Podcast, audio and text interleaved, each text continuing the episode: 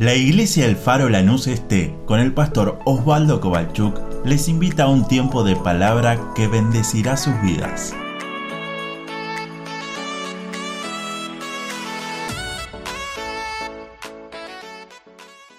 Esta semana me pasó algo que disparó este mensaje, algo que venía estudiando y, y Dios me habló porque no sé a usted qué le pasa cuando envía, por ejemplo, un WhatsApp y la otra persona le clava el visto. ¡Ah! Algunos dicen, pastor, yo no manejo WhatsApp. Bueno, cuando usted llama a alguien y le dice, ahora te llamo, estoy ocupado, ahora te llamo, y pasa el tiempo y no devuelve el llamado, ¿qué le pasa a usted? Bendigo su vida, su familia. Ahí nos sale siempre un cristianator. ¿Qué nos pasa? ¿Alguien se enoja? Bueno, hay una mano que es sincera, dos, claro, porque somos todas veces medio hipócritas, ¿no? Nos enojamos, nos indignamos, es una palabra que a veces la usamos, y ni hablar si vemos el doble tilde azul. ¿Sabe lo que significa para los que no usan WhatsApp? Es que no solamente recibió el mensaje, sino que lo vio, lo leyó. Ahí nos indignamos más.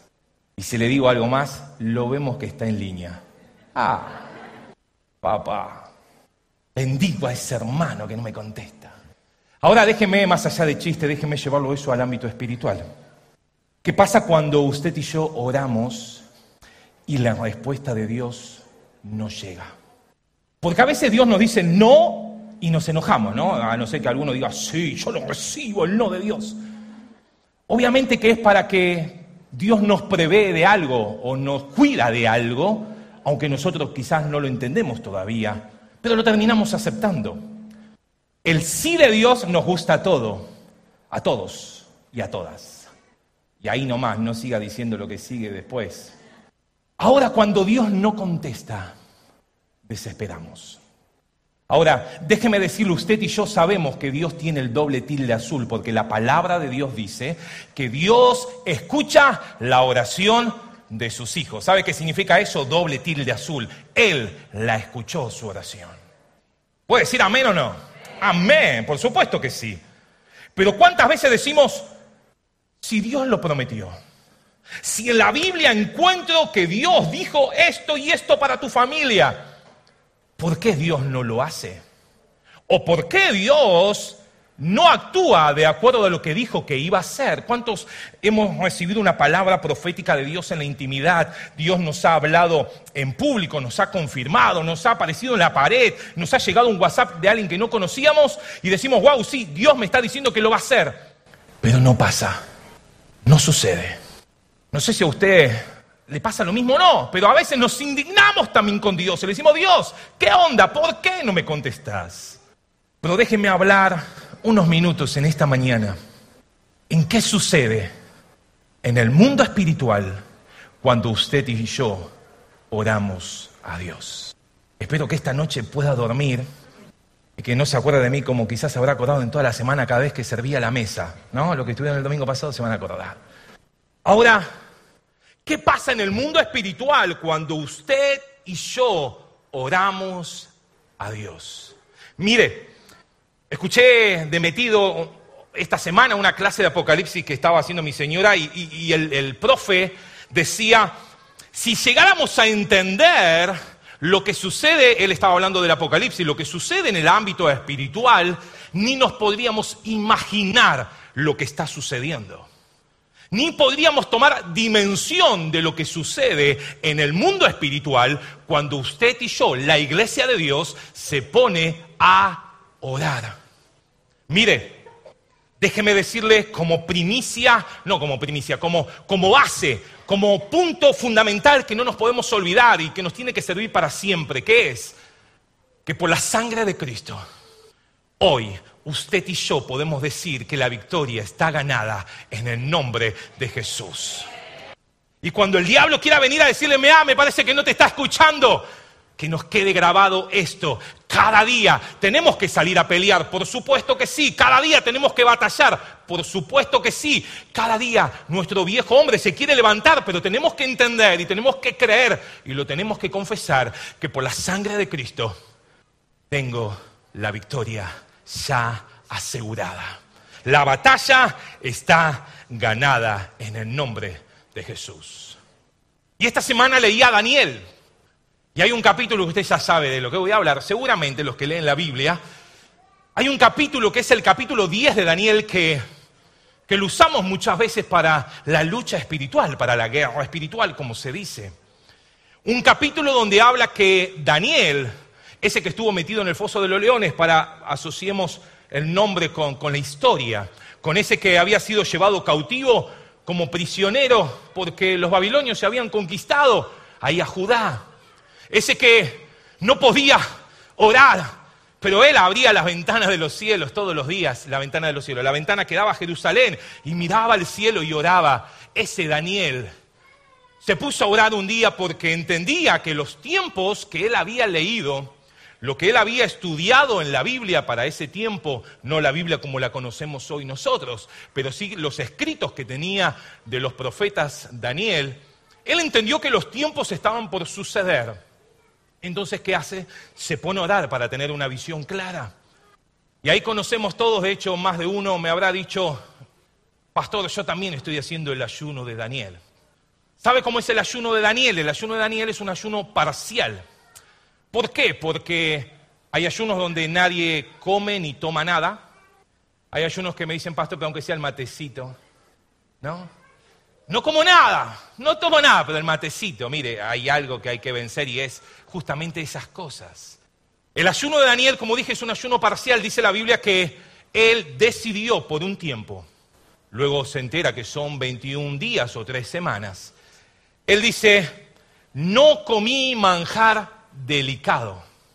Así que si usted está pensando hoy comer un asado, plan B, ayuno de Daniel, abortamos el asado. Segundo, espero que siga estando contento, no comí carne. Algunos no me miran porque saben lo que viene después. No tomé vino y no usé perfume por 21 días. Pero déjeme decirle que este ayuno y cualquier otro, si no va acompañado por oración, simplemente es una buena dieta, que nos vendría bien a algunos, ¿no? Pero es otro tema. Ahora ayuno más oración. Es algo tremendo, es algo poderoso. Y déjeme en estos minutos meterme en, un pantallazo nada más de lo que sucede cuando nos metemos en esa intimidad con Dios, en esa oración. Pastor, ¿será que la oración que estoy saliendo, Pastor, eh, Dios bendíceme, me estoy yendo por el bondi y se me va? ¿Será que esa también la escucha Dios? Por supuesto que sí. ¿Será que cuando escucho la motito en chingolo y empiezo a orar, Dios también la escucha? Por supuesto que sí. Pero también Él anhela que pasemos tiempo en la intimidad orando. ¿Se acuerdan los discípulos? Jesús le dijo, che, ni una hora. Y a veces nos pasa a nosotros, che, ni una hora y media podés venir a orar en la semana. Ah, pero los discípulos le damos con un caño. ¿Cómo te vas a dormir si lo tenías a Jesús? Daniel capítulo 10, si tiene la Biblia, me acompaña. Daniel capítulo 10, versículo 12. Usted puede leer todo el pasaje en su casa detenidamente. Pero déjeme meterme en el tema y avanzar. Al menos dar un pantallazo de lo que sucede cuando usted y yo oramos. Daniel capítulo número 10. Leo del verso 12 y el verso 13. Dice así, entonces me dijo, Daniel, no temas, porque, y fíjese lo que dice, porque desde el primer día que dispusiste tu corazón a entender y a humillarte en la presencia de tu Dios, fueron oídas tus palabras. ¿Qué significa eso? Doble tilde azul. Y a causa de tus palabras yo he venido. Verso 13. Mas el príncipe del reino de Persia se me opuso durante 21 días.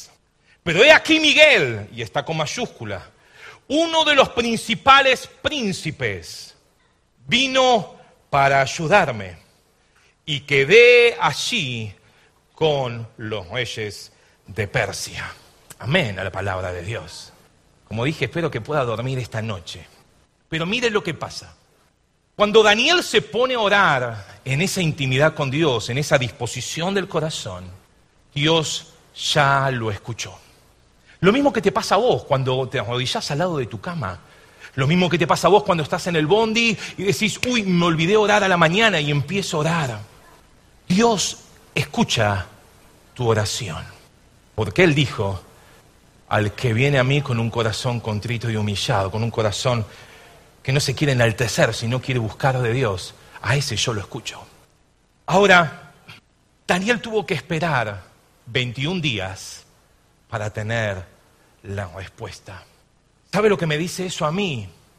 Que a veces hay oraciones que Dios te la, contesta, al toque, como cuando vos le mandás un mensaje a alguien y al toque te contestó.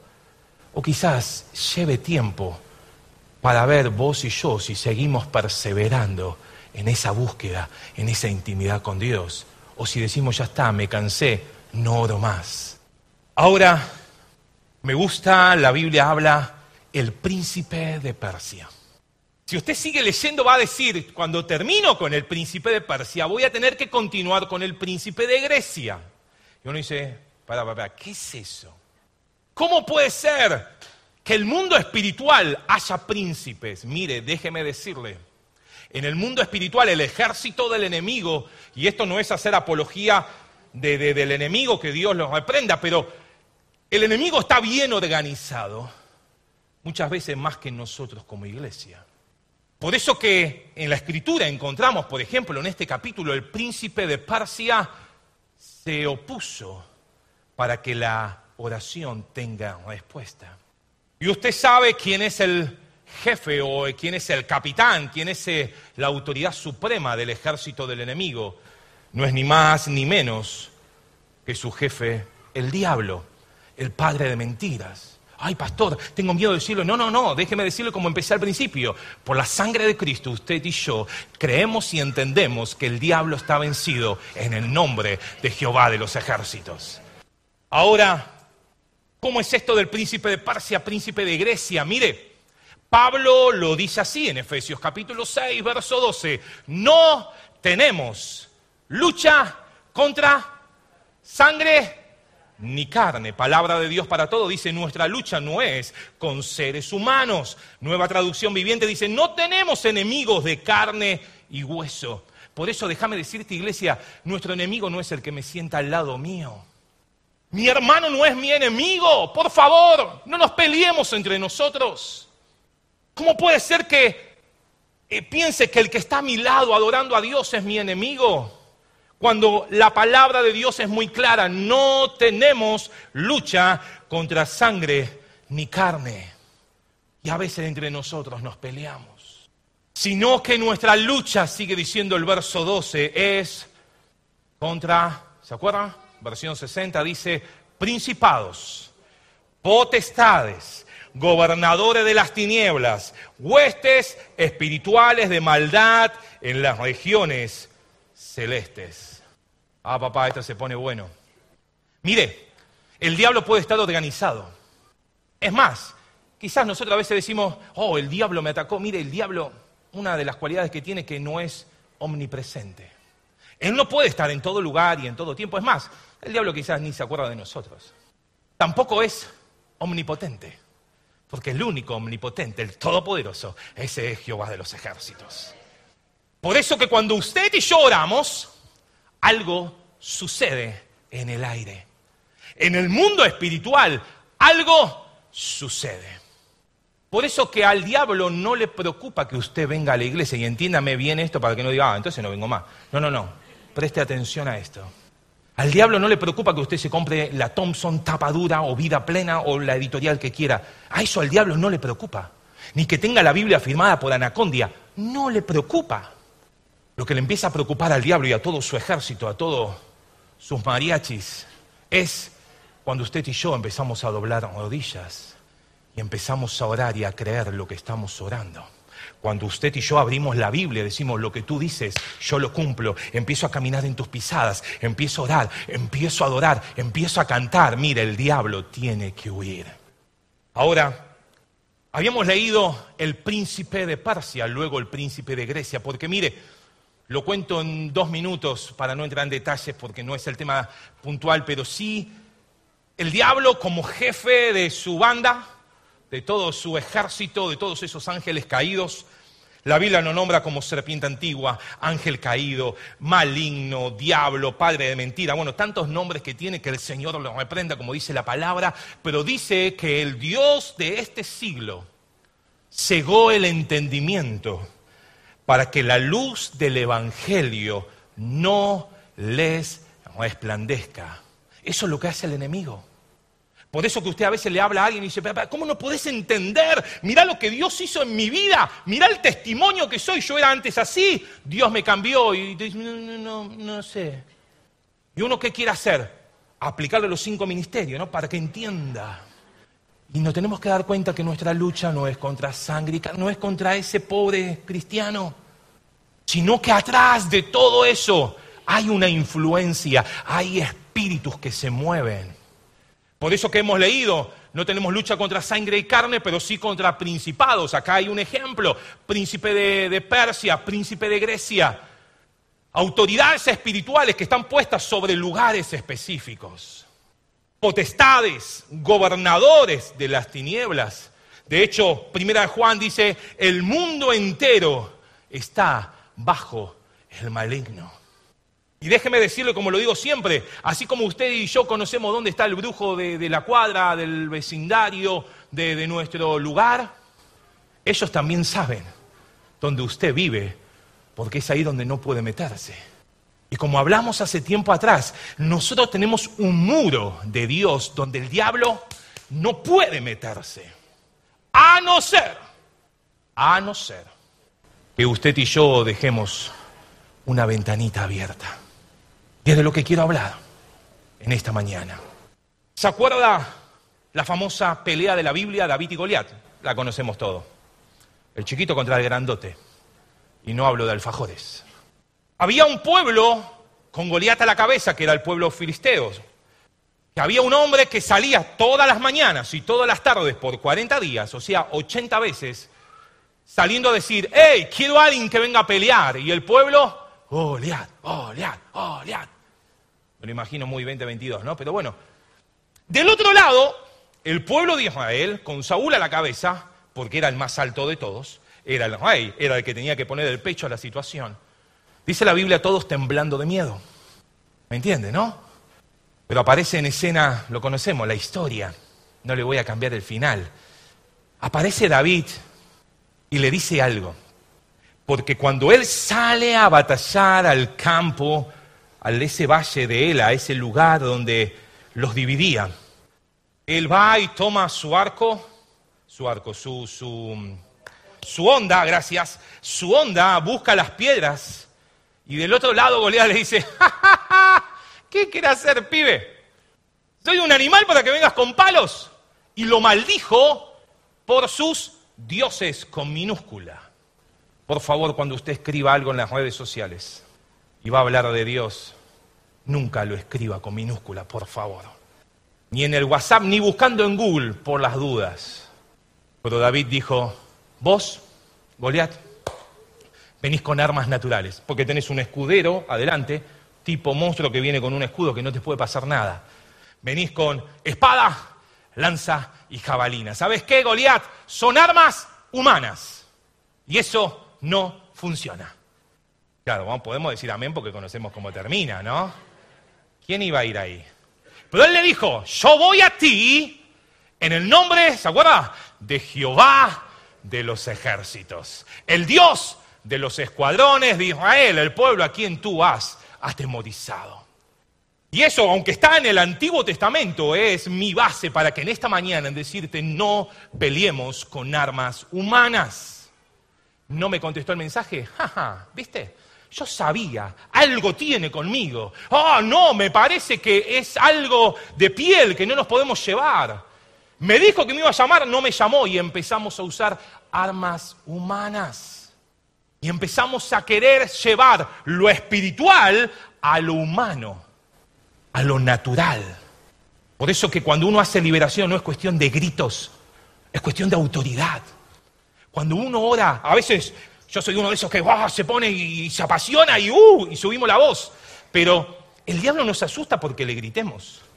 El diablo nos asusta por la Biblia bajo el brazo. ni porque levantamos una Biblia. No. El diablo tiene que huir cuando la autoridad de Dios se presenta en ese lugar. Por eso que, así como David, hoy podemos decir nosotros lo mismo. El jefe de nuestro ejército, no el de los enemigos, el nuestro, es Jehová de los ejércitos. El Dios Todopoderoso por eso que cuando el pueblo de Israel estaba frente al mar rojo y tenía que atravesar porque Dios le dijo que iban a ir al lugar donde Dios le había prometido y atrás venía todo el ejército egipcio, jaja, cantemos corito, decía alguno, ¿qué va a pasar hoy? Pero ¿qué dijo Moisés? Tranquilos, el Señor mismo, Jehová, peleará por nosotros, estemos tranquilos. Dios prometió pelear por su iglesia, por su pueblo, por cada uno de sus hijos. Y podemos hablar tantas cosas de cómo Dios se organiza. Mire, Salmo 91, ¿quién no lo ha estudiado de memoria, el Salmo 91? Quizás te acordás del versículo 1, pero es más largo, lo podemos estudiar un poco más. ¿Qué dice el Salmo 91 en el verso 11? Él es el que ordena a sus ángeles que te protejan por donde vayas. Verso 12, los ángeles te sostendrán con sus manos para que ni siquiera te lastimes el pie con una piedra. ¡Wow! Y esto no tiene nada que ver con el ángel guardián y todas esas cosas que la iglesia oficial dice. De hecho, uno de los salmos también muy conocidos, Salmos 34, 7, dice, el ángel, ¿se acuerda? De Jehová, ¿cómo es? Acampa alrededor de los que le temen y los defiende. Mire, es muy largo para estudiarlo, pero cuando habla de ángel de Jehová en la Biblia, y hay un montón de pasajes, se estaban refiriendo a Jesús. Pero está Dios, están sus ángeles. Y déjeme decirle algo más. Está su iglesia. Epa, hola. Está su iglesia. Ah, pero yo no estoy en el Departamento de Liberación. No importa. Si usted es un hijo de Dios comprado a precio de sangre, dice Jesús, Lucas capítulo 9, verso 1, les doy poder y autoridad sobre todos los demonios. Y esto es para aquel que lo cree. Obviamente no voy a, para que no se malentienda, hay hermanos que tienen dones especiales para trabajar en liberación y wow, si hay que tenerlos. Esto no es chiste, sino acuérdese de Seba. ¿Se acuerda de Seba? ¡Eh, tráeme endemoniado que yo le oro! Así le fue, siete contra uno, y el endemoniado dice que saltó sobre los siete, los dejó desnudos, golpeados, heridos, y fueron vergüenza de toda esa nación. Pues con esto no se juega. Aunque el diablo está vencido en el nombre de Jesús, él no se va a quedar quieto diciendo, wow, te felicito porque vas al culto todos los domingos.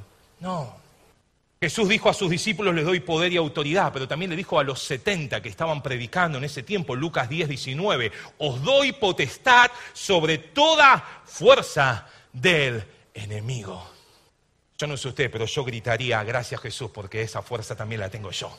Porque ese poder también tú le has dado a tu iglesia. Porque esa autoridad también nos ha dado como iglesia. ¿Sabe qué? Usted y yo somos parte del ejército de Dios.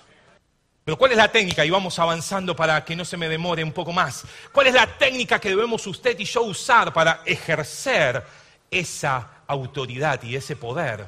Santiago dice, resistid al diablo y él huirá de vosotros. Pero ¿sabe qué? Decir eso está mal. Santiago 4.7, busca, busca acá. No, no, no, porque no empieza el versículo así. Y a veces lo queremos usar así. No, yo al diablo le digo que se vaya y se tiene que ir porque soy cristiano. No, no, no. El, versículo Santiago dice, someteos pues a Dios, coma, resistid al diablo y él huirá de vosotros. Porque esa es la técnica. No, no, yo, Padre Nuestro, y le tiro así. No, no, no, no, no. Esto no es fórmulas. Obviamente que hay toda una preparación para trabajar en liberación, no, no quiero que se malentienda, pero esto es para todos.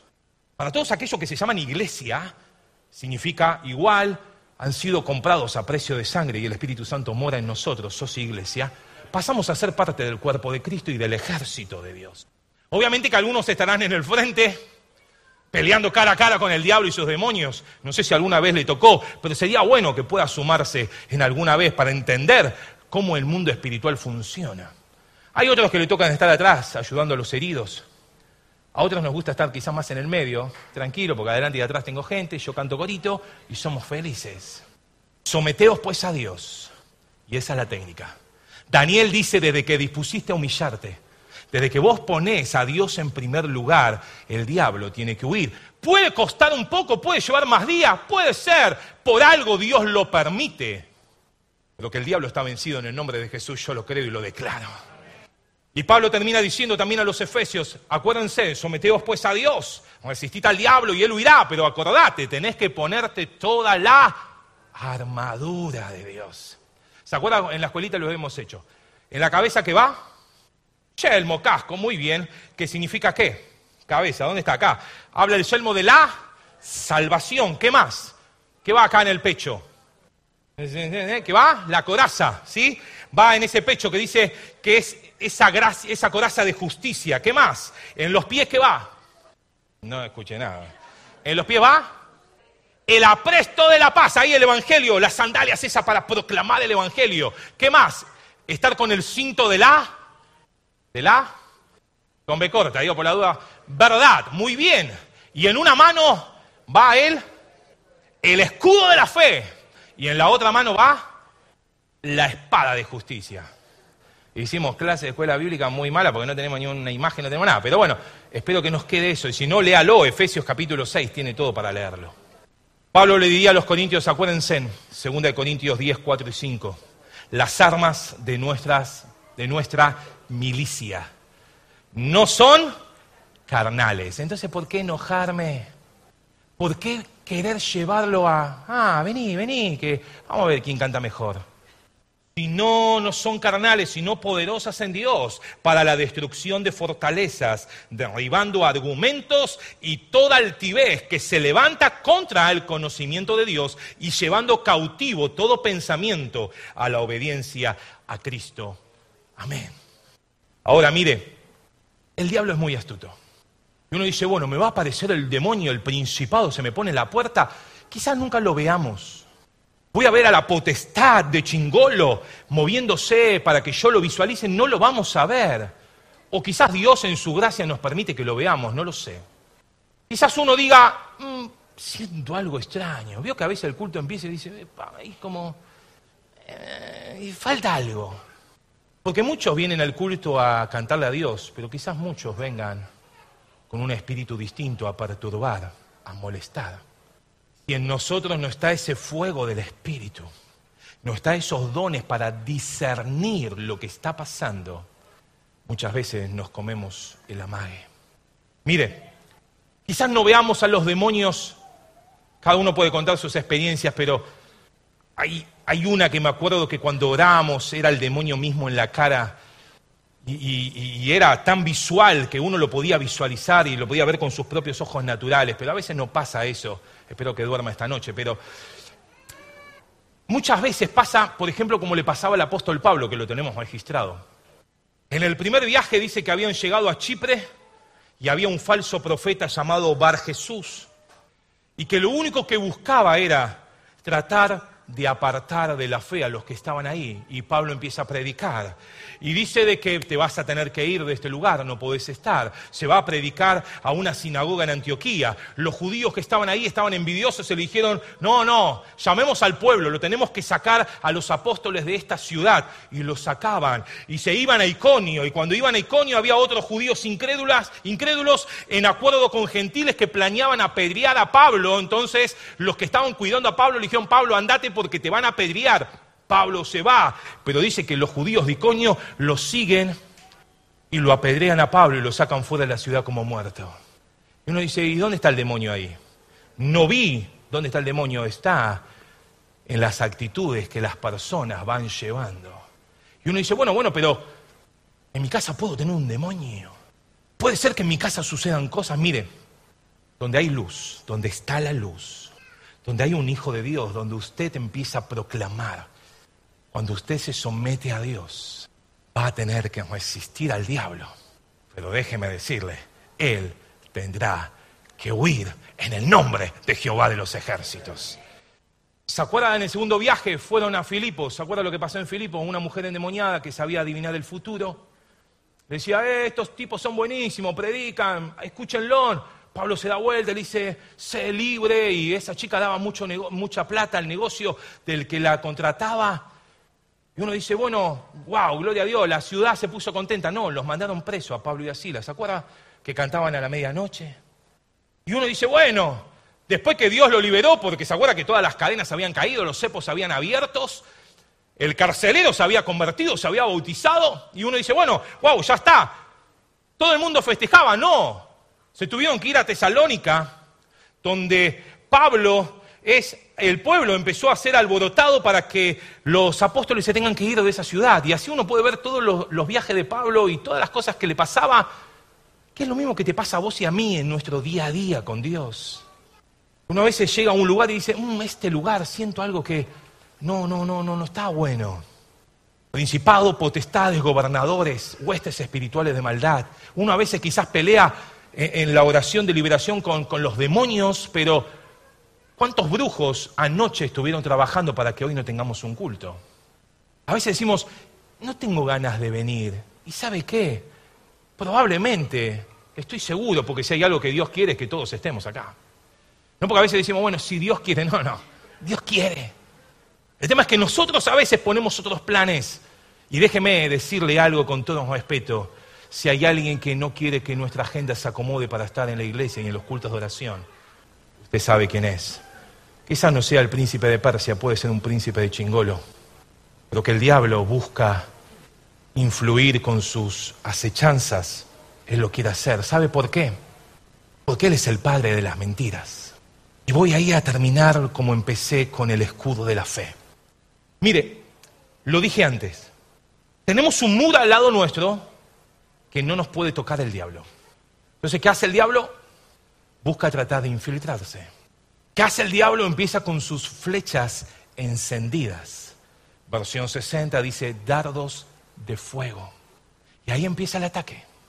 En la flecha viene volando.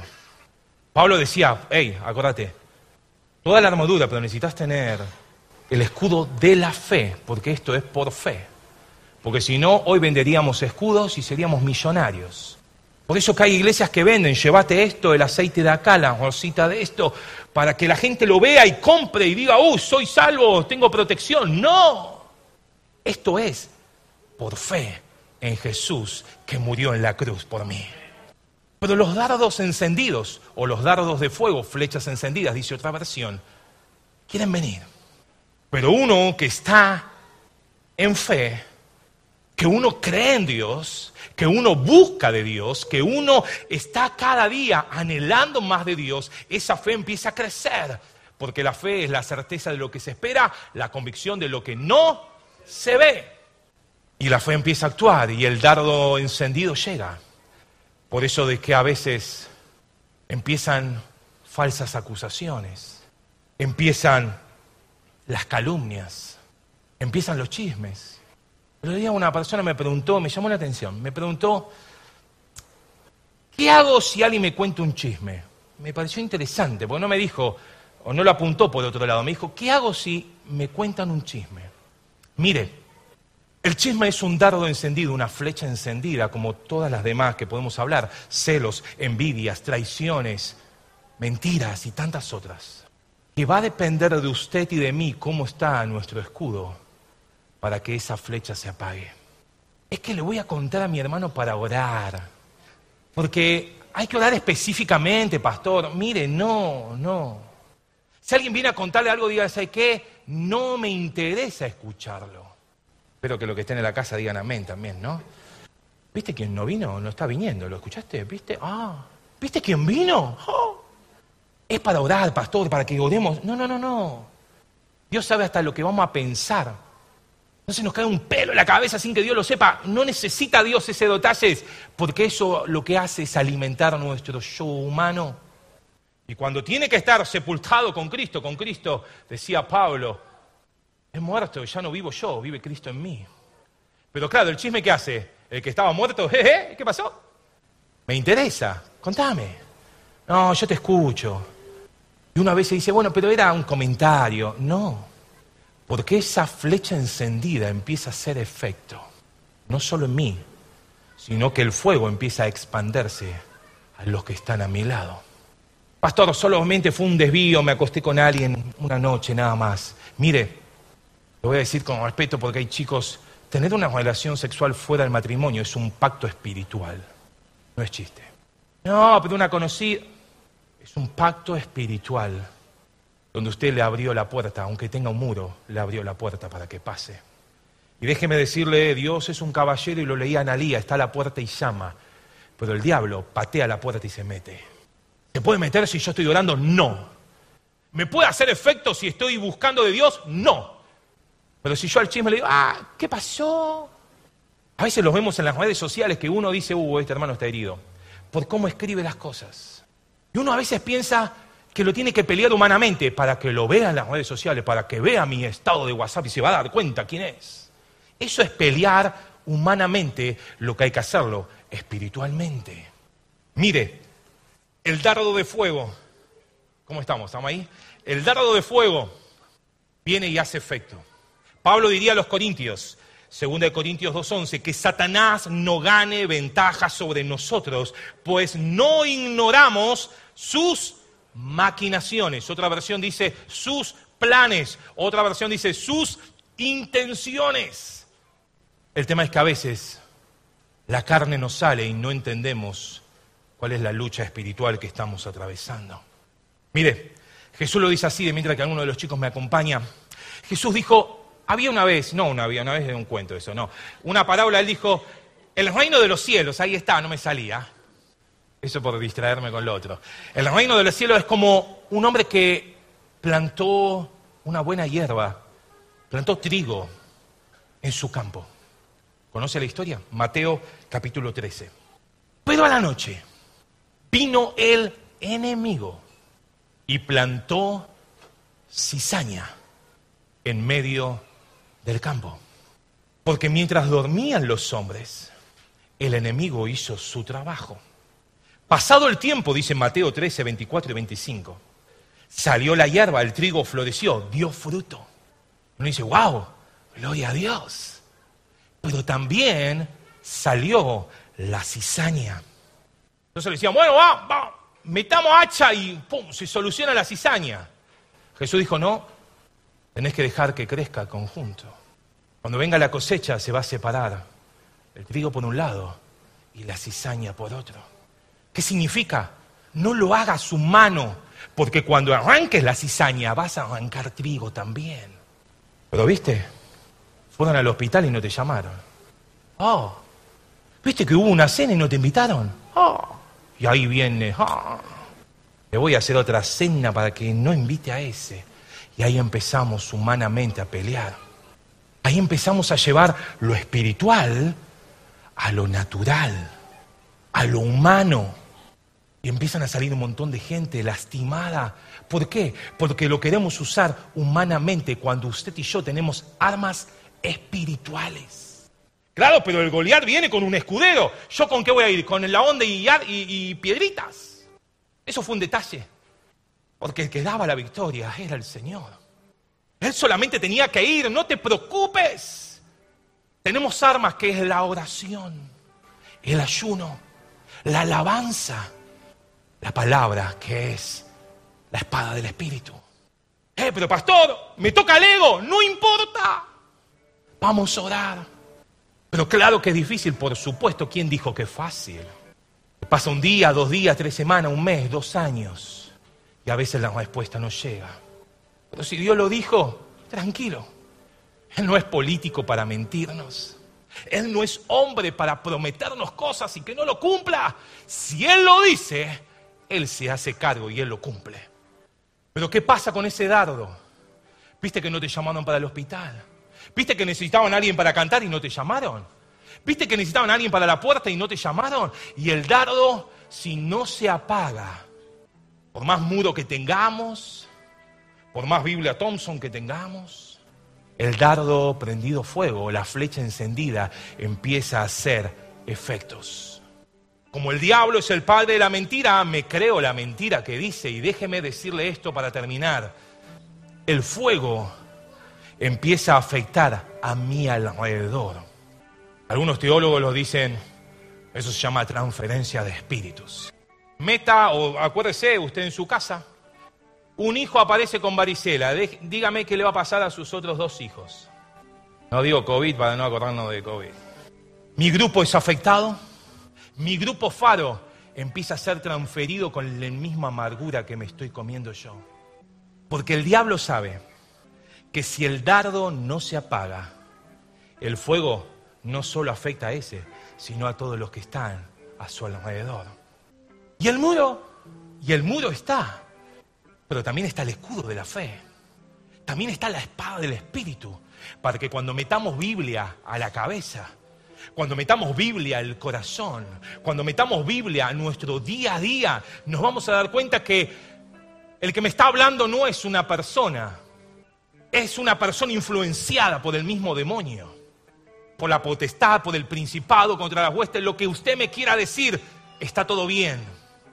Hay estudios para entender qué significa cada cosa, pero no es la cuestión en esta mañana. La cuestión es, no dejemos que la flecha encendida haga efecto en nuestros corazones.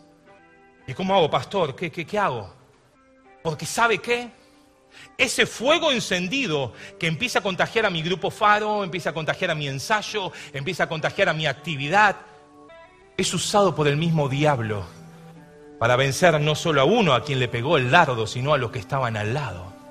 Por eso que siempre va a haber otro que te va a decir, contame, contame, que me, me interesa. Siempre va a haber alguien más débil en la fe.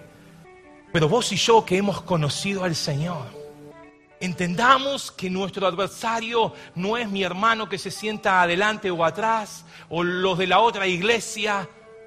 Eso no es el adversario. El adversario anda como león urgente buscando a quien devorar. Y eso significa que está del otro lado del muro buscando quién por las dudas dejó una ventana abierta sin querer. Eso significa.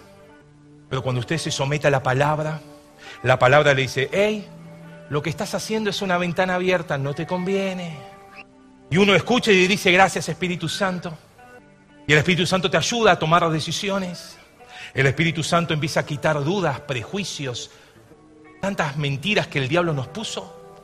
Y la palabra de Dios empieza a hacer efecto en nuestros corazones. Y ese muro ya no tiene esas pequeñas grietas donde se pueden meter las acechanzas del enemigo, sino que ese muro empieza a ser fortalecido. Y empezamos a declarar en canciones, en tu casa, poder poner, en vez de una alabanza que no edifica, en vez de una canción que no edifica, poner una música que te ayude a reparar tu muro. ¿Para qué escuchar música que no trae un mensaje cristiano? Bueno, pero es neutra. Déjeme decirle, no hay música neutra. En el mundo espiritual, o estás de un lado o estás del otro. Oh, pastor, pero no hace mal, canta del amor, de los pajaritos. Sí, todo bien. Pero la influencia, mire, soy músico y no existe la música cristiana y no cristiana. Ah, la música es música, es el arte de combinar los sonidos. El tema es con qué influencia. ¿Por qué cuando alguien escucha esa música va y se suicida? Porque la influencia, el espíritu que está detrás, lleva a la persona a tomar decisiones aunque no quiera. Ah, pero este estilo, este estilo, mire, podemos hablar en otro momento. Pero si hay alguien que con su palabra cambia vidas, ese es el Espíritu Santo. Si hay alguien que cuando muchas veces solo en la habitación estás orando una música de fondo, y el Espíritu Santo te habla y te dice, hay que solucionar esto. Tenés que decir no a esta junta. Tenés que decir no a estos negocios. Tenés que decir sí a esto. Y uno dice, bueno, pero yo no estudié la teología, fui al grupo, a la escuela Faro tres veces o cuatro nada más. No importa. Si vos y yo dejamos que el Espíritu Santo desde adentro por eso que para esto se necesita, para ser espiritual, se necesita ser un hijo de Dios lavado a precio de sangre. No lo intentes de otra manera. Es más, la Biblia dice, si estás peleado con tu esposo, ni ores porque tu oración tiene impedimentos. No, pero ese demonio lo dejé en casa y hoy le voy a orar. No. Pero cuando el Espíritu de Dios está, wow, suceden cosas. Porque donde está el Espíritu de Dios, hay libertad. Ponete de pie, querida iglesia, en esta mañana. Vos y yo somos parte del ejército de Dios. Como dije, Vimos nada más un pantallazo de lo que son las huestes espirituales de maldad. Es simplemente un pequeño paréntesis que podemos hacer. Es muchísimo más profundo y tenemos un montón de Biblia para seguir metiendo. Pero si hay algo que te quiero dejar en esta mañana, Dios siempre va a tener el doble tilde azul a tu oración. Pero si no llega la respuesta, paciencia. Si no sucede lo que Dios prometió, paciencia. Él sabe lo que hace. Nunca llega tarde, siempre llega a tiempo. Y en ese tiempo de espera es donde el enemigo, a través de sus principados, sus potestades, sus gobernadores de las tinieblas, sus demonios que operan, quizás usando al brujo de la esquina, quizás usando al macumba que está en la otra cosa y te tiran algo en la puerta, te voy a decir, ¡ay, me están atacando! Sí, pero tranquilo. El que murió en la cruz del Calvario te dice hoy a vos y a mí, la batalla está ganada, ya está la victoria, no hay que salir a vencer, la victoria está ganada, solo debemos salir a pelear cada día. David tomó la onda de las piedritas y dijo, hey, hey, decime lo que quieras, pero yo voy a ti en el nombre de Jehová de los ejércitos. Y de eso se trata, iglesia. No es el carnicero que te habló mal, no es tu vecino que te habló mal, son los espíritus que están influenciando a las personas. Es más, el diablo se viste de ángel de luz. Por eso necesitamos meter Biblia, hermanos. Necesitamos leer palabra de Dios para que podamos usar bien la palabra de verdad y ser obreros aprobados. Dice la Biblia, va a venir tiempo donde la gente va a querer escuchar fábulas, cosas lindas. Vení, que está todo bien, no pasa nada. Y dice, van a tener comezón de oír, van a decir, yo quiero, yo quiero, yo quiero escuchar eso. Me gusta, me gusta. Pero la Biblia dice, cuidado que en los últimos tiempos van a dejar de sufrir la sana doctrina. Y no te hablo de doctrina como costumbres o cosas lindas. Te hablo de doctrina de la palabra de Dios. De lo que Él llama pecado, llamarlo pecado nosotros también. Lo que Él dice que hay que hacer, que nosotros podamos ser esos hombres y mujeres, el ejército de Dios. No para lastimarnos entre nosotros, sino para decirle, Señor, queremos que tu Espíritu Santo nos abrace y que en medio de la adoración, en medio de la alabanza, el Espíritu Santo empieza a sanar heridas, que el fuego hizo efecto. Sanar heridas donde el enemigo logró clavar esa mentira y ya la tomamos como verdad y decimos, sí, sí, es eso. Y que podamos decirle, Espíritu Santo, te necesito en esta mañana. ¿Te animás a cerrar tus ojos? Simplemente para que no te distraiga, no es que sucede nada mágico. Usted y yo tenemos la oración, tenemos el ayuno. Tenemos la alabanza, como lo hacía Pablo y Silas cantando. Aunque le dijeron mentiras para meterlo en una cárcel. Pero él dijo, vamos a cantar. Por eso en esta mañana, ahí con tus ojos cerrados sin que nadie se distraiga, por favor, ya estamos terminando. Que le puedas decir, Señor, el enemigo logró meterme un dardo sin que yo me dé cuenta. En la noche esa cizaña se plantó. Y hoy siento que estoy dando frutos. Que mi vida cristiana está mostrando, pero también hay cizaña en el medio. Espíritu Santo, te necesitamos en esta mañana y cada día. Oh, aleluya, aleluya, aleluya. Yo no te voy a decir pasa adelante o no sé, hace algo para que todo el mundo se dé cuenta. Lo que te quiero decir es, hoy el Espíritu Santo nos dice, cuidado con los dardos que tira el enemigo. No ignoremos sus maquinaciones, sus planes, sus intenciones. Iglesia, no le demos lugar al diablo para que él gane lugar en tu corazón. Porque a veces decimos, bueno, pero soy yo solo. No, va a empezar a afectar a tu familia, a tu matrimonio. Va a afectar a tu grupo que está a tu lado en la iglesia. Afectará a los que están trabajando a tu lado. Afectará a los que están quizás siendo parte de un ministerio. Por eso si hay algo que necesitamos es que la presencia del Espíritu Santo en esta mañana pueda cerrar toda herida, toda ventana abierta, toda grieta en los muros para que las pequeñas zorras no echen a perder toda la viña. Espíritu Santo, me uno con tu iglesia en esta mañana. Me uno con tu iglesia, Jesús, para que sea tu Espíritu Santo el que empiece a sanar nuestros corazones. Señor, toda duda, toda incredulidad, todo espíritu que está atormentando mentes en esta mañana, empieza a obrar tu poder en nosotros. Señor, todo pensamiento que está el enemigo con ese dardo encendido, afectando nuestra manera de ver, nuestra manera de pensar, Señor, empieza a hacer efecto. Señor, necesitamos la llenura de tu espíritu para que todas esas cosas sucias empiecen a salir, empiecen a ser dejadas de costado cuando no ocupan más lugar en nuestro corazón. Oh, aleluya, aleluya. Aleluya. Señor, toda cadena que está atando los pensamientos en esta mañana. Me uno con cada líder, con cada ministro que está en este lugar. Nos ponemos de acuerdo, Dios porque donde dos o tres están, tu gloria empieza a moverse, aunque quizás la duda venga, aunque quizás digan, bueno, pero el diablo esto y el diablo lo otro. Hoy clamamos la sangre de Cristo. Señor, me uno con mis hermanos que están atrás, que están adelante, que están a los costados.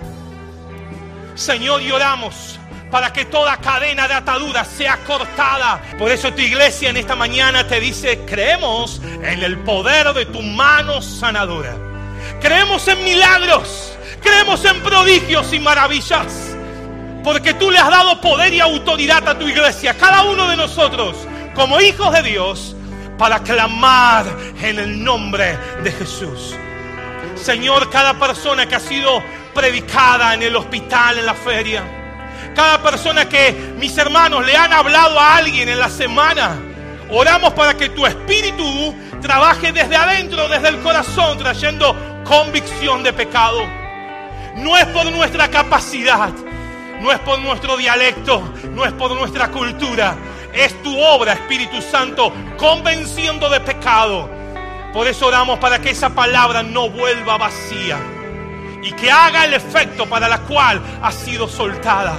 Señor, oramos por cada uno de los enfermos por cada uno que está diciendo, Dios, necesito un milagro en mi vida, en mi familia, en mi matrimonio, en mi empresa, en mi negocio. Señor, que tu mano de poder se mueva trayendo milagros. Que tu mano de poder se mueva trayendo sanidad, cortando toda maldición de años, cortando toda enfermedad de herencia, toda enfermedad del corazón, Dios.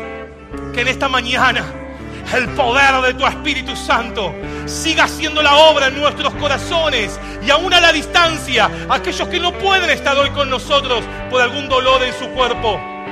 Señor, oramos para que sanidad en sus vidas, en sus corazones, pueda ser una alegría en esta mañana, porque el poder de Dios se sigue moviendo, porque no has cambiado. Tu palabra permanece para siempre. Señor, gracias porque en esta mañana podemos decirte que tu Espíritu Santo, como cada día, nos sigue hablando. Y si tú hablas, es porque nos sigues amando.